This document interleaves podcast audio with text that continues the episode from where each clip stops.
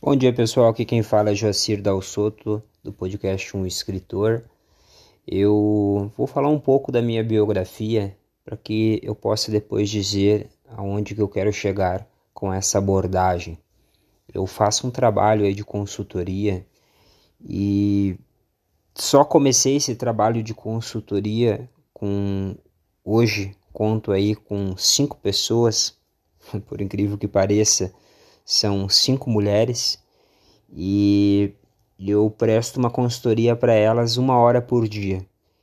E aí, todos os dias eu tenho uma conversa com elas, eu entendo o que, que elas estão passando e dentro do que elas estão passando, da reflexão que eu faço, do que elas me dizem, algumas perguntas que eu faço todos os dias, eu acabo passando para elas algumas possibilidades. Eu não gosto de passar uma só possibilidade. É óbvio, quando se tem uma escolha a ser feita, é preciso que a pessoa que está recebendo a consultoria faça essa escolha e, é, e vai ser só uma escolha. Mas geralmente no caminho tem várias possibilidades. E aí essa consultoria ela tem um certo custo, mas da onde que vem, por exemplo, essa condição?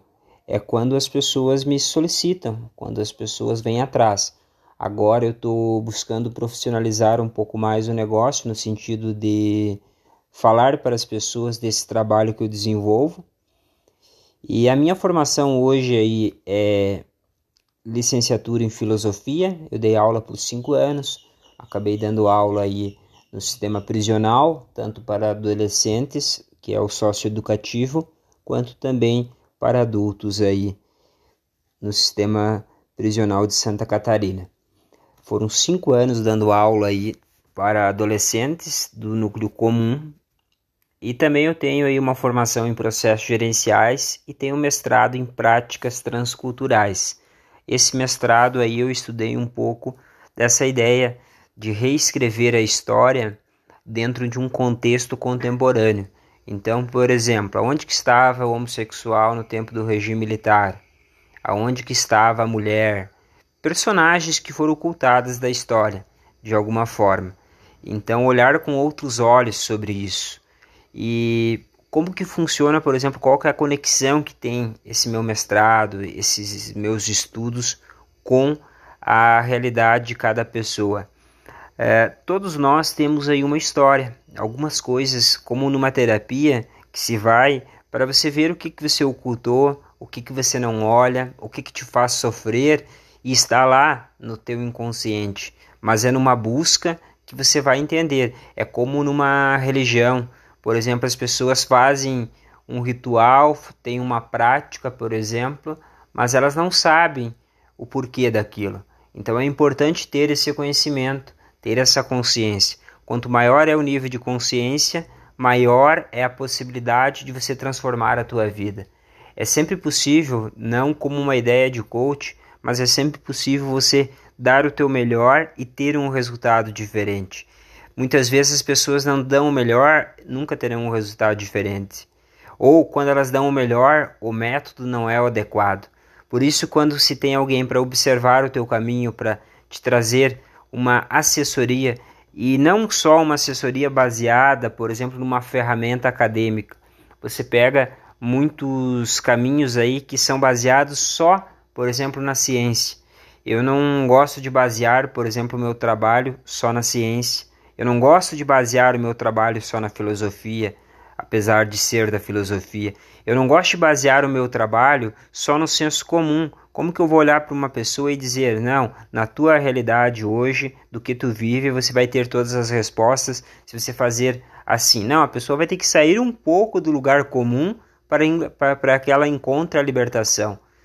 Então, eu trago ferramentas aí da literatura para que a pessoa possa se desenvolver. Então, é preciso que a pessoa queira uma mudança. Ela queira, envolve uma questão muito da psicologia até eu vou fazer aí uma live essa semana com uma psicóloga e nessa live aí a ideia é trabalhar perguntas assim: quando que alguém deve procurar uma psicóloga? As interferências do teu meio atual, como que eles essas interferências aí uh, acabam machucando e ferindo a tua existência. Toda pessoa que sofre torna-se egocêntrica. Então, será que o teu sofrimento está te fazendo você se tornar uma pessoa egocêntrica?